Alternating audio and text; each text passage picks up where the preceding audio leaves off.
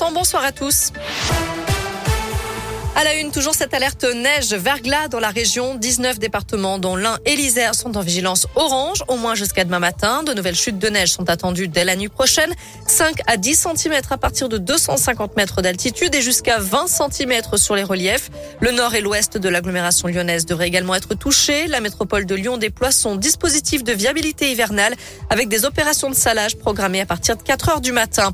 Prudence donc sur les routes et patience dans les gares. Ces chutes de neige pourraient créer des ralentissements sur les lignes ferroviaires.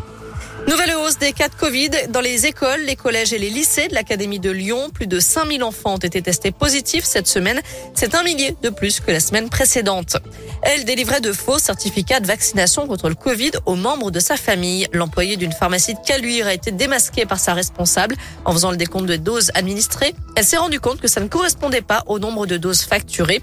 L'employé suspecté âgé de 28 ans a reconnu les faits durant sa garde à vue et sera convoqué en novembre devant le tribunal. Ses proches seront également jugés.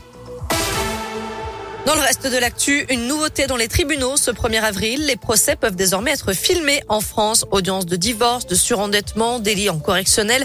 Ces images auront bien sûr un but pédagogique. Le gouvernement espère ainsi restaurer la confiance des Français envers la justice. Pardon. À l'étranger, les pourparlers ont repris en visio aujourd'hui entre les négociateurs russes et ukrainiens. De son côté, Emmanuel Macron s'est entretenu avec Volodymyr Zelensky, le président ukrainien. Il a apporté également son soutien au maire de Melitopol qu'il a reçu à l'Elysée. Sa ville est bombardée et occupée par les Russes. En foot, quels seront les adversaires des Bleus à la Coupe du Monde au Qatar? Eh bien, réponse dans les toutes prochaines minutes avec le tirage au sort des phases de poule qui va débuter.